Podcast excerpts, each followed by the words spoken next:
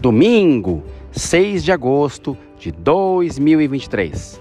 Momento de descanso e de história. Episódio de hoje: Dia do Escotista e do Profissional de Educação. Corria o dia 6 de agosto de 1920. Era o final do primeiro Jamboree Mundial em Olímpia. Né? Baden-Powell, militar inglês, que foi aclamado por uma manifestação espontânea de milhares de jovens como chefe escoteiro do mundo, marcando um movimento que ele criou mundialmente. Né?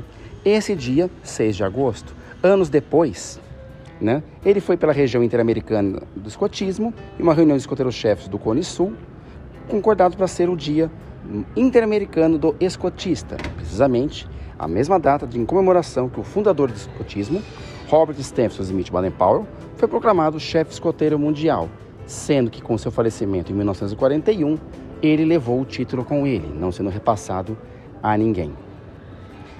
Na época ele disse: Que esta seja a vontade de vocês.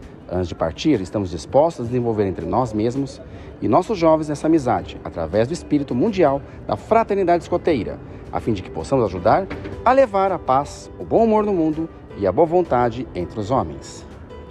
Dia 6 de agosto, também a partir de 2014, é marcado nacionalmente, por lei federal, a comemoração do Dia do Profissional de Educação, reunindo não apenas professores e educacionais, mas todos aqueles que trabalham na educação, sobretudo nas escolas.